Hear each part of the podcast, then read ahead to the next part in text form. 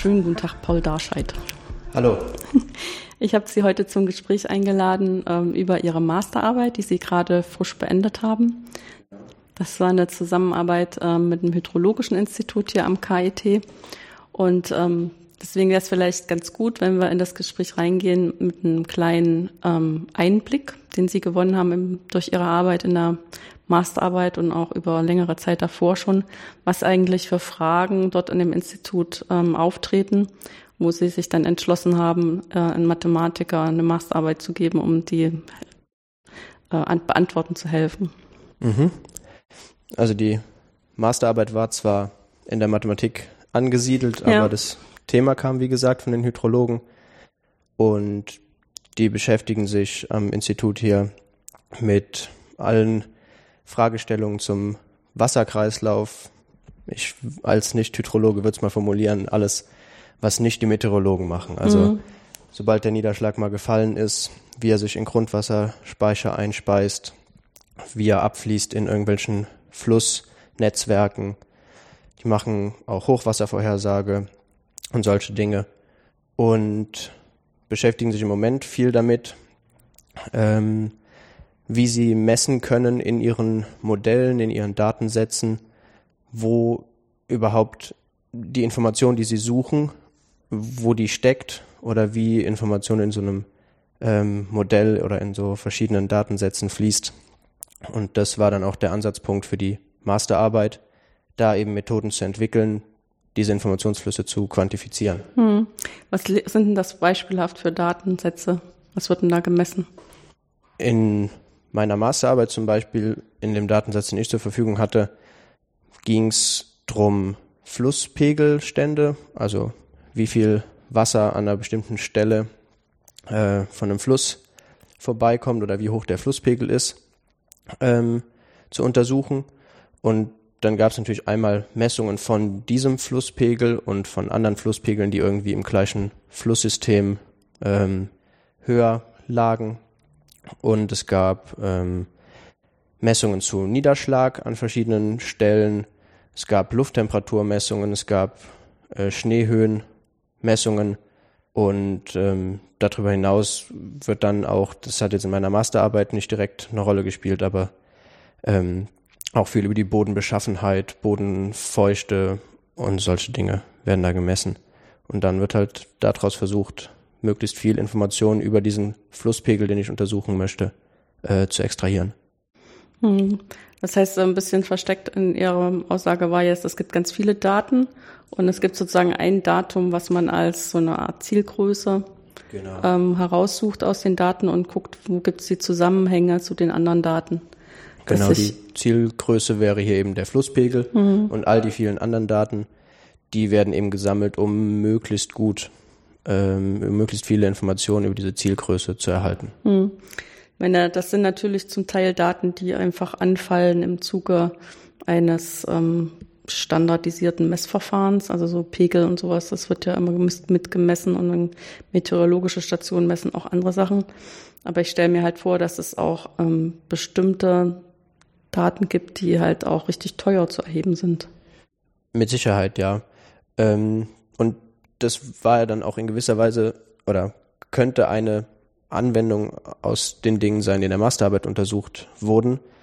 Wenn ich nämlich irgendwie quantifizieren kann, welche dieser vielen äh, Messreihen, die ich erhoben habe, mir die meiste Information liefert über meine Zielgröße, dann kann ich daran auch irgendwie festlegen, woran investiere ich denn jetzt noch mehr Zeit, noch mehr Arbeit, noch mehr Geld, um diese Datenreihen vielleicht noch besser zu erheben. Oder wenn ich das Ganze das nächste Mal an einem anderen Standort mache, spare ich mir manche, manche Messungen vielleicht von Anfang an und konzentriere mich auf andere oder sowas.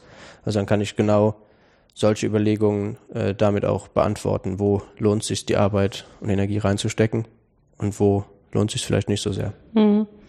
Das klingt jetzt umgangssprachlich formuliert erstmal ganz vernünftig und nachvollziehbar, aber wie äh, man das dann wirklich mathematisch misst, ist ja eigentlich gar nicht so klar. Also was ist überhaupt Information? Ne? Da ähm, ja, da gibt's auch ähm, durchaus unterschiedliche Ansätze, würde ich sagen, wie man das messen kann. In meiner Masterarbeit und auch ähm, der Ansatz, den die Hydrologen hier am KIT im Moment ähm, verfolgen, der basiert auf der äh, Definition der Shannon-Entropie oder der Shannon-Information. Mhm. Ähm, und die Grundidee dahinter besteht so ein bisschen darin, dass man sagt, wenn man die Verteilung von einem Datensatz kennt, aus dieser Verteilung eben, äh, also das, diese Verteilung stellt die Grundlage der Berechnung dar und daraus lassen sich dann Größen wie Informationsgehalt oder Unsicherheit über ein gewisses Ereignis quantifizieren. Verteilung würde dann in dem Fall erstmal heißen, ich habe ja da diskrete Daten vorliegen.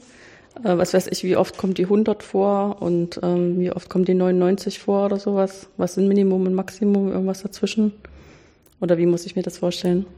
Genau, also die Daten, mit denen ich jetzt gearbeitet habe, zum Beispiel Niederschlagsdaten, die kommen von einem Messgerät, sind damit also sowieso schon diskretisiert, weil das Messgerät eben eine, nur eine gewisse Messgenauigkeit hat.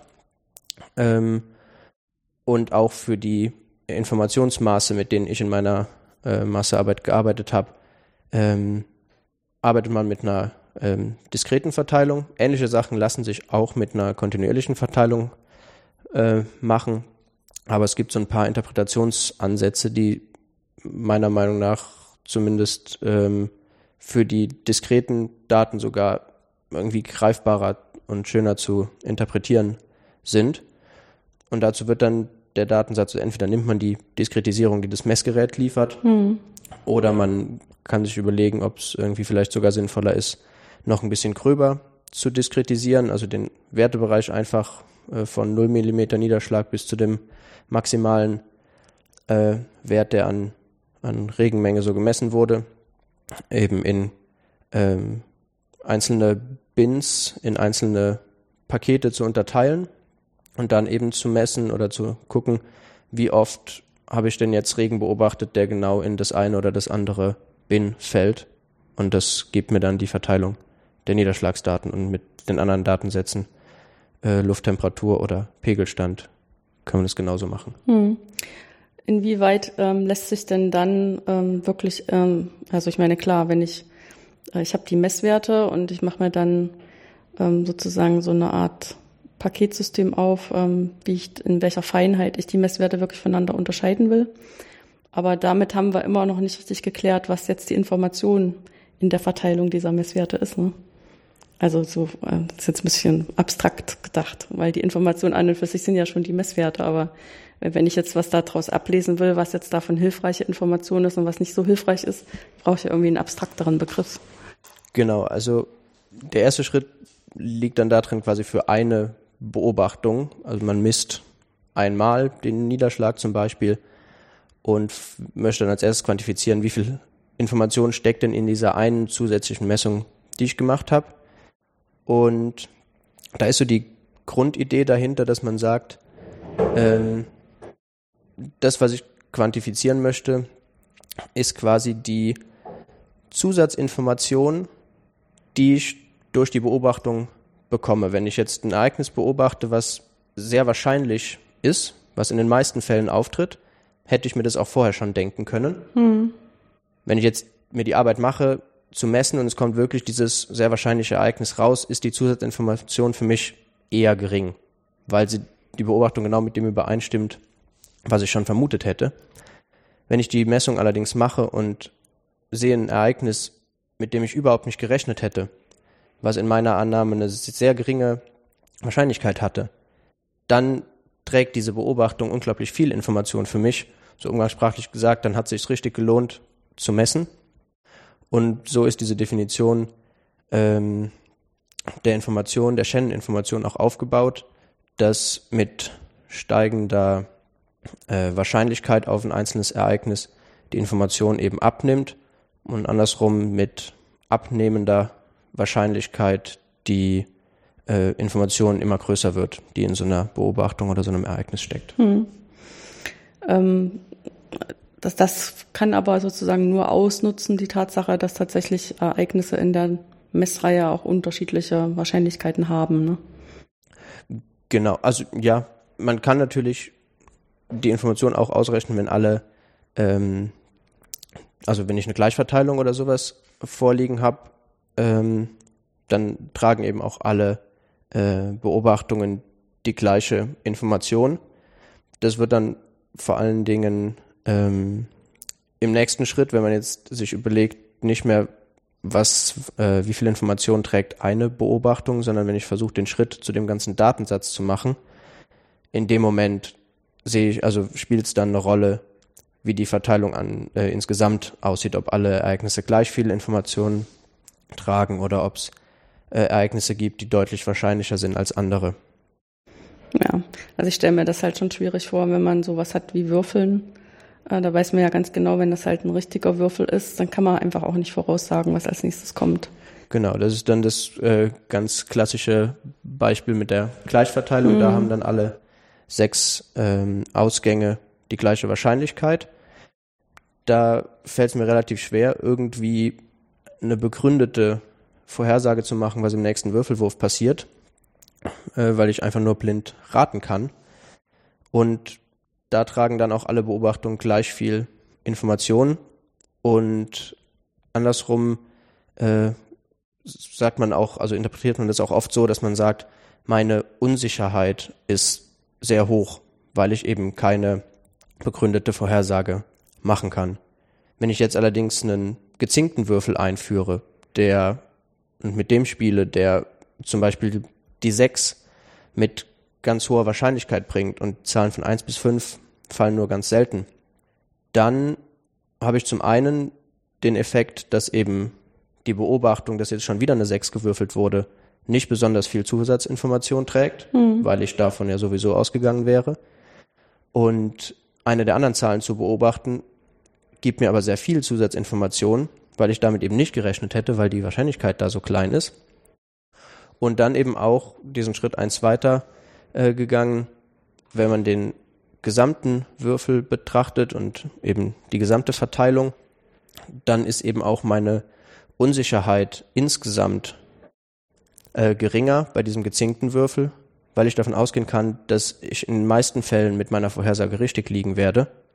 Und meine Unsicherheit bei dem Fernwürfel ist deutlich höher, weil ich überhaupt nicht ähm, gezielt eine Vorhersage machen mhm. kann. Ja, was man an dem ähm, Würfelbeispiel sich auch gut überlegen kann, wenn man jetzt so einen äh, Datensatz hat von Würfen, die jetzt äh, vorgefallen sind, was weiß ich, tausend Stück, und will jetzt daraus ablesen, ist jetzt der Würfel eigentlich ein fairer Würfel oder ist er in irgendeiner Art und Weise gezinkt, dann muss ich ja auch ähm, also mir alle bisherigen Würfe angucken und ähm, zum Beispiel, dass dann, was weiß ich, zehnmal in, in einer Serie eine Sechs kommt, das ist halt durchaus ein Ereignis, was erstmal okay vorkommen kann, auch beim äh, ganz gerechten Würfel, ne? Ja, ähm, diese ähm, den Effekt, wie viel oder dass ich meine Verteilung nur aus den beobachteten Daten, mhm. Sie haben jetzt gesagt, wir haben irgendwie schon tausendmal gewürfelt und ich habe mir das angeguckt und versuche jetzt daraus zu entscheiden, ob der Würfel gezinkt ist oder nicht gezinkt ist. Ähm, diese grundsätzliche Überlegung, wie beeinflusst denn die Menge an, an Daten, die ich zur Verfügung habe, äh, meine Unsicherheit und mein, den Informationsgehalt, den ich vorliegen habe, äh, der Aspekt spielt natürlich auch eine sehr große Rolle, weil ich ja in der Realität selten eine exakte Verteilung kenne, zum Beispiel von Niederschlag von Flusspegelständen, sondern die einzige Möglichkeit, die ich habe, besteht darin, das Ganze eine Zeit lang zu beobachten mhm. Und eine Verteilungsschätzung abzugeben. Und wenn ich diesen Würfel nur zehnmal statt tausendmal beobachtet hätte, ähm, kann ich noch überhaupt keine richtige Verteilungsschätzung abgeben. Dann bin ich mir noch gar nicht sicher, ob ich gerade einen fairen Würfel vor mir hatte und vielleicht einfach nur Pech hatte und deshalb schon fünfmal die sechs kam in den zehn ja. Versuchen. Ähm, oder ob tatsächlich ein gezinkter Würfel vor mir liegt. Ja, ähm, jetzt dieses Maß, äh, das Shannon-Informationsmaß, ähm, haben wir jetzt ein bisschen besprochen und ist eigentlich auch so nachvollziehbar, denke ich. Dass man ähm, diese, diese zwei, immer diese sozusagen so eine Waage halten muss. Wenn ich jetzt was habe, was sehr unwahrscheinlich ist, was eintritt, gibt mir das viel Information. Aber eigentlich, oder wenn ich Vorhersagen machen will, vor allen Dingen ist es halt ganz gut, wenn ich weiß, äh, irgendwas ist was, was bevorzugt ist, dann kann ich das halt hergehen und raten, in Anführungszeichen, oder vorhersagen. Während wenn es eben sehr gut äh, auf alle möglichen Zustände gleichmäßig verteilt ist, dann ist es halt, weiß ich halt, ist wirklich nur wildes Raten, also ist kein qualifiziertes Vorhersagen. Ähm, inwieweit kann man denn das jetzt noch zusammenbringen äh, mit Sachen, die man schon beobachtet hat? Ähm, ein, ein Zusatz vielleicht noch zu dem von vorher, also die ja. Shannon-Information ähm, quantifiziert eben diese Einzelereignisse und weil ich nämlich glaube, dass das noch gar nicht genannt hatte bis jetzt, das Maß, um dann eben für einen ganzen Datensatz oder für die ganze Verteilung ähm, über alle möglichen Ausgänge meine Unsicherheit zu quantifizieren, das äh, nennt sich Shannon-Entropie, mhm. was auch nicht ganz äh, nur Zufall ist, dass der, dieses Maß auch Entropie heißt, weil weil man schon auch Zusammenhänge zur, zur physikalischen, zur thermodynamischen Entropie aufbauen kann, aber was auch erstmal ein reines Informationsmaß ist, was auch von ähm, Claude Shannon eingeführt wurde und mit dem ich dann eben die Gesamtunsicherheit über so einen, zum Beispiel über den Niederschlag oder über diesen nächsten Würfelausgang quantifizieren kann. Genau. Jetzt hatten wir schon gesagt, eigentlich, also um zum Beispiel überhaupt zu bestimmen, wie das verteilt ist, haben wir ja nur Daten zur Verfügung, die jetzt hoffentlich typisch sind. Mhm. Das ist immer erstmal so eine Annahme, die man treffen muss, weil wenn sie nicht typisch sind, dann kann man sowieso nichts machen. Aber wie kann man jetzt mit so einem Datensatz arbeiten und ähm, sozusagen unter der Bedingung, dass diese Messreihe jetzt vorliegt, ähm, Vorhersagen machen oder das irgendwie strukturiert analysieren? Ähm, die, also was man halt macht, ist, man nimmt die Daten, die man zur Verfügung hat und baut aus denen eine, eben eine Schätzung für die Verteilung auf. Und in der Realität, also in der Anwendung, ist es dann quasi die beste Schätzung oder die Schätzung, die ich, die ich kriegen kann. Und da fehlt mir dann aber in gewisser Weise ein, äh, ein Referenzwert. Also ich kenne die tatsächliche Verteilung der Daten nicht. Was in den Untersuchungen jetzt, in meiner Masterarbeit äh, zum Beispiel, ähm, dann gemacht wird, ist, dass man einen sehr großen Datensatz, den man zur Verfügung hat, nimmt und wie Sie jetzt gesagt haben, hofft, dass der ähm, eben irgendwie repräsentativ ist für die, für die Wirklichkeit sozusagen. Mhm. Und dass ich die Verteilung, die ich aus diesem großen Datensatz generiere, dass ich damit tatsächlich ähm, eine Verteilung finde, ähm, die sehr nah an der Realität dran ist. Und dass ich dann eben hingehe und mit kleineren Datensätzen oder mit Ausschnitten mit äh, Teilmengen von diesem Datensatz arbeite und sage, wenn das jetzt die Datenmenge wäre, die ich in der Realität zur Verfügung hätte, wie gut komme ich dann an die Ergebnisse ran, die ich aus diesem großen Datensatz äh, habe. Und diese ganzen Maße aus dem Kontext von der Shannon-Entropie sind eben Maße, die ähm, nicht direkt dazu dienen, jetzt eine, irgendwie eine Vorhersage über ein nächstes Ereignis zu machen. Also die sagen mir nicht, ähm, ja, wenn du gefragt wirst, was kommt als nächstes, wähle dieses, ähm, also wähle diese Option oder rate, ähm, dass das als nächstes passiert, sondern es geht erstmal nur darum zu quantifizieren, wenn ich irgendeine Vorhersage mache, wie sicher oder unsicher bin ich mir da eben. Und das eben sowohl basiert auf der, oder diese Unsicherheit ähm, kommt eben sowohl daher, dass die Daten an sich einfach streuen, mhm. dass eben so ein Würfel nicht immer dasselbe Ergebnis würfelt, sondern Zahlen zwischen 1 und 6 ähm, liefert als Ergebnis. Und zum Zweiten eben ähm, kommt die Unsicherheit daher, dass ich leider immer nur so einen gewissen Ausschnitt aus der Realität kenne, nämlich die Menge an Daten, die ich erhoben habe, aber normalerweise nicht die exakte Verteilung der Daten kenne. Ähm, mit welchen typischen Methoden kann man denn dann noch arbeiten? Was haben Sie denn in Ihrer Masterarbeit benutzt? Also neben der ähm, Shannon-Entropie, die eben quantifiziert, wie viel Unsicherheit habe ich einfach über die Daten, allein durch die Tatsache, dass die äh, Daten eben streuen, dass da mehrere mögliche äh, Beobachtungen gibt. Ähm, gibt es noch das ähm, Maß, die sogenannte Kullback-Leibler-Divergenz. Die misst genau diesen zweiten Aspekt, den ich schon angesprochen habe, nämlich wie viel Unsicherheit erhalte ich allein dadurch, dass ich die Verteilung nicht richtig kenne, dass ich mit so einem limitierten Auszug aus der Realität, also mit so einem limitierten Datensatz mhm. arbeiten muss. Ähm, das ver, da versteckt sich natürlich auch noch Information vor mir. Also ich hätte mehr Informationen, wenn ich die, wenn ich die Realität komplett erkennen würde. Und die Tatsache, dass mir da eben auch in gewisser Weise noch, noch Information fehlt, das erhöht meine Unsicherheit. Und die wird eben von der sogenannten Kullback-Leibler-Divergenz gemessen. Und wenn ich die beiden Sachen dann ähm, kombiniere, also überlege, wie viel Unsicherheit habe ich denn jetzt unterm Strich, wie viel Unsicherheit habe ich insgesamt, sowohl durch die ähm, Eigenschaft der Daten, dass die eben streuen, als auch durch die Tatsache, dass ich nur, äh, dass ich all meine Überlegungen auf so einem limitierten Datensatz begründen muss. Die gesamte äh, wird dann gemessen von der sogenannten Kreuzentropie, die auch tatsächlich einfach die beiden anderen äh, Maße für Unsicherheit aufsummiert und einfach dadurch die Gesamtunsicherheit bildet. Hm. Das klingt erstmal ja.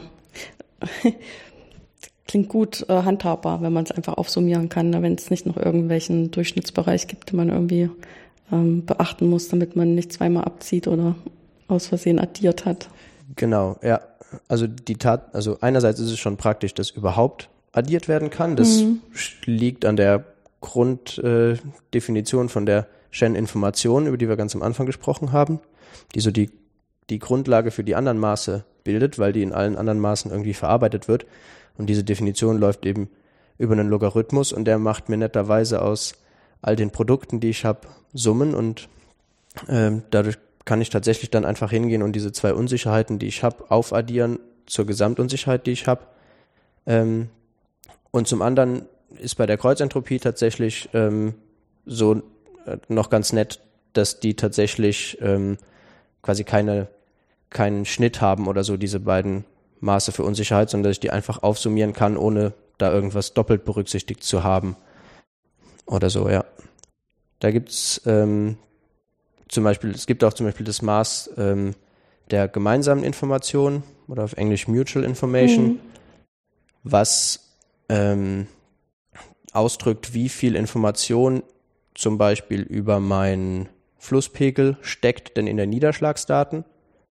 Und ähm, auch da kann ich, ähm, kriege ich eine Summe aus verschiedenen anderen Unsicherheitsmaßen. Da muss ich allerdings ein bisschen mehr aufpassen, weil ich da nämlich genau ähm, quasi sich Informationsbereiche überschneiden und ich dann aufpassen muss, dass ich nichts doppelt äh, mit einberechne an Informationen, die ich habe oder vergesse.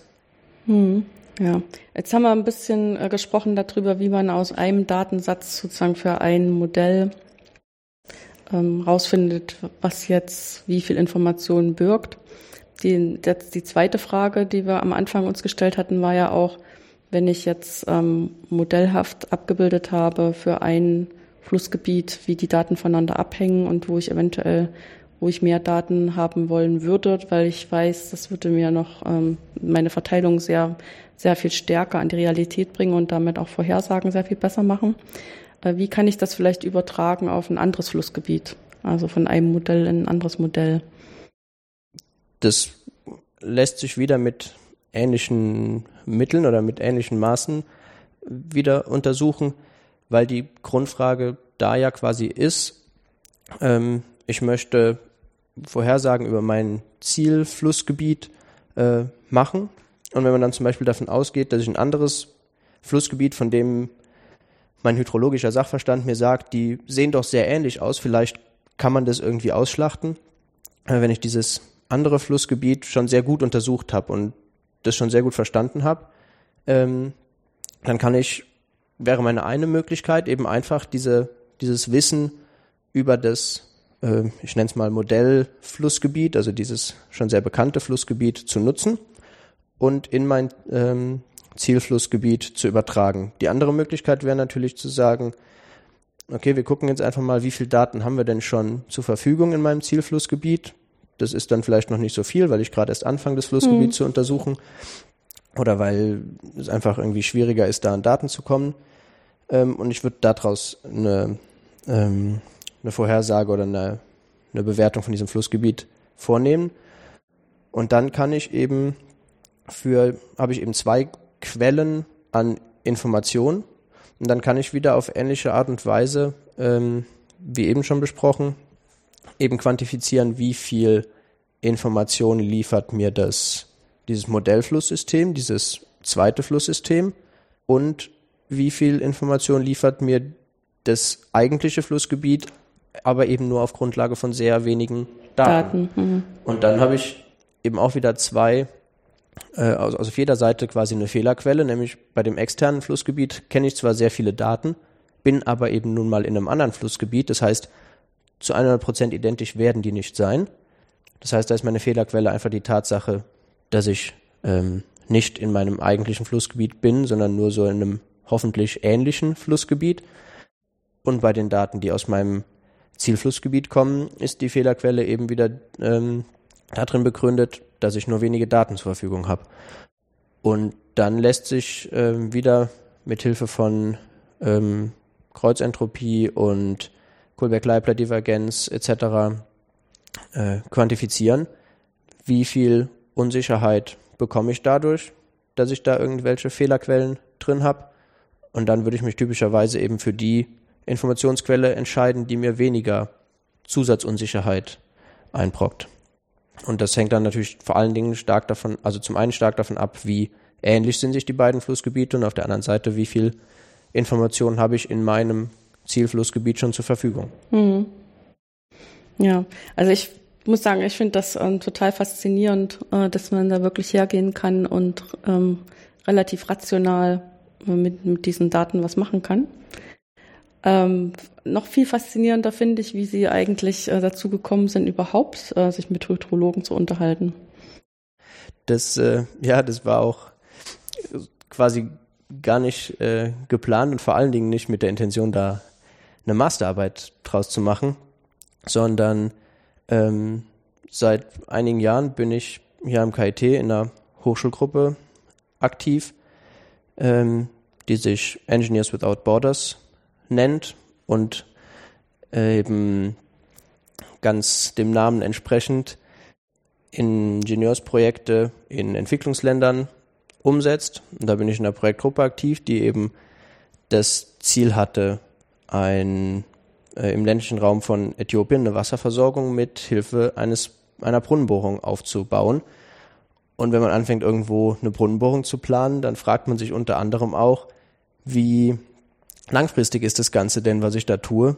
Habe ich, ähm, wenn ich auf einen Grundwasserspeicher treffe mit meiner Bohrung, wird denn dieser Grundwasserspeicher auch regelmäßig, zumindest in der Regenzeit, wieder ausreichend aufgefüllt, sodass ich über mehrere Jahre hinweg ähm, da eben auch ausreichend Grundwasser zur Verfügung habe. Und mit so einer Frage geht man klassischerweise zu einem Hydrologen. Also haben wir die Hydrologen hier im KIT angesprochen und das war dann das erste Mal, dass ich mit Uwe Ehret, meinem ähm, Masterarbeitsbetreuer jetzt auch von der hydrologischen Seite, äh, in Kontakt kam. Und das, der ganze Themenbereich, an dem die Hydrologen hier im KIT so arbeiten, der war so spannend, dass neben der Zusammenarbeit zu dem ähm, Projekt der Hochschulgruppe da dann eben im Laufe der Zeit ähm, sich das so entwickelt hat, dass ich bei den, beim Hydrologischen Institut ein Praktikum gemacht habe über ein Semester, auch schon in diesem Modellierungskontext. Dann im, in den darauffolgenden Semestern eine Vorlesung bei Herrn Ehret besuchen konnte, mit einer anderen Mathematikkommilitonin eine Projektarbeit bei den Hydrologen schreiben konnte und sich daraus am Ende sogar eine Massearbeit entwickelt hat. Mhm. Wie lässt sich denn solche Arbeit jetzt am Hydrologischen Institut überhaupt abbilden als Pluspunkte äh, für ein Mathematikstudium? Ich denke, dass in einem Mathematikstudium äh, Einblicke in so Anwendungsfächer schon immer ein Pluspunkt sind. Also, mhm. dass man einfach mal sieht, ähm, dass die ganzen, die ganze theoretische Arbeit, die man im Mathestudium so macht, dass die doch auch sehr viel in der Praxis eben Anwendung äh, findet. Da war das hier ein sehr schönes Beispiel für. Und ähm, da konnte man dann einfach halt seine, die im Mathestudium erlernten Fähigkeiten und äh, das, das mathematische Verständnis eben sehr schön anwenden auf mal ganz konkrete Fragestellungen. Ja. Äh, wenn Sie da in der ähm, Studierendengruppe ähm, Engineers Without Border, fahren Sie dann auch wirklich hin und bauen das da oder ist das nur eine Vorbereitung von hier aus? Beides. Die Hochschulgruppe ähm, setzt oder ja, setzt diese Projekte von, von der Projektidee bis zur Fertigstellung ähm, um. Das heißt, wir äh, die, die Projektideen werden von Studierenden in die Hochschulgruppe eingebracht, meistens eben darüber, dass man irgendwie zu dem ähm, Projektstandort irgendwelchen Bezug hat. Der Bauingenieurstudent, der unser Projekt initiiert hat, hat zum Beispiel sein FSJ in Äthiopien gemacht und hat dadurch äh, Kontakt in Äthiopien gehabt und ist eben auf diese Problematik ähm, der Wasserversorgung aufmerksam geworden und dann hat sich eben diese Projektidee entwickelt. Dann haben wir ähm, sehr viel Planungszeit äh, hier in Deutschland verbracht, haben mit einer Partner-NGO vor Ort ähm, zusammengearbeitet und viel mit denen in Kontakt gestanden. Auch in der Planungsphase sind schon ein paar Leute von uns mal nach Äthiopien geflogen, um ähm, sowohl unsere Partner-NGO als auch die äh, Bewohner von der Region, in der das Projekt dann stattfinden soll, persönlich zu treffen. Und nachdem die Planung dann abgeschlossen war, sind wir auch ähm, als Projektgruppe nach Äthiopien geflogen und haben dort das Projekt umgesetzt. Dadurch war ich jetzt schon zweimal in Äthiopien, einmal für knapp zwei Monate und einmal für sechs Wochen. Und ähm, konnte da also nicht nur die nicht nur die Planungsarbeit, nicht nur die theoretische Arbeit ähm, in Deutschland machen, sondern eben auch das Ganze vor Ort dann äh, Realität werden sehen. Wie bekommt man denn das Geld für sowas zusammen? Das läuft ähm, bei uns, bei WB, also bei allen Projektgruppen der Hochschulgruppe über Fundraising. Ähm, das fängt an mit äh, kleinen Informationsständen auf dem Campus oder bei irgendwelchen Veranstaltungen der Stadt. ähm, einfach um erstmal Aufmerksamkeit für das Projekt zu bekommen. Man versucht vielleicht Zeitungsartikel zu initiieren und so. Und ähm, darüber gibt es auch einen großen Anteil an, an Privatspenden, die, obwohl sie natürlich typischerweise irgendwie in einem Bereich von vielleicht 50 Euro, vielleicht mal 100 Euro äh, liegen, doch einen sehr großen Anteil an so, einem, an so einer Projektfinanzierung dann doch ausmachen. Ähm, daneben versuchen wir aber auch ähm, Unternehmen oder Stiftungen oder einen Rotary Club, einen Lions Club ähm, oder ähnliche Organisationen ähm, zu kontaktieren und vielleicht auch darüber Spenden zu generieren, was zum Beispiel auch ähm, in unserem Projekt der Fall war, dass uns eine große Stiftung ähm, die Projektfinanzierung irgendwann zugesagt hat. Ähm, aber das läuft auch von Projekt zu Projekt immer ein bisschen unterschiedlich, je nachdem, was sich dann in dem Einzelfall als, ähm, ja, als sinnvollstes herausstellt. Hm. Gut, dann kann ich Ihnen ja nur wünschen, dass es alles zu einem guten Abschluss kommt und dass Sie da noch, noch weitere Mathematik-untypische Erfahrungen sammeln können. Ja, das äh, finde ich äh, immer sehr spannend. Also die mathematischen Sachen und mathematischen Herangehensweisen und Denkweisen, die man im Studium so gelernt hat, äh, dann eben auch mal entweder auf in Anführungsstrichen die normale Anwendung wie bei zum Beispiel in der hydrologischen Modellierung anzuwenden oder eben auch die ähm, Problemlösungsansätze, die man so kennengelernt hat, mal ganz aus der reinen Zahlenwelt raus zu übertragen und zum Beispiel in so einem Projekt anzuwenden. Ja, vielen, vielen Dank. Gerne.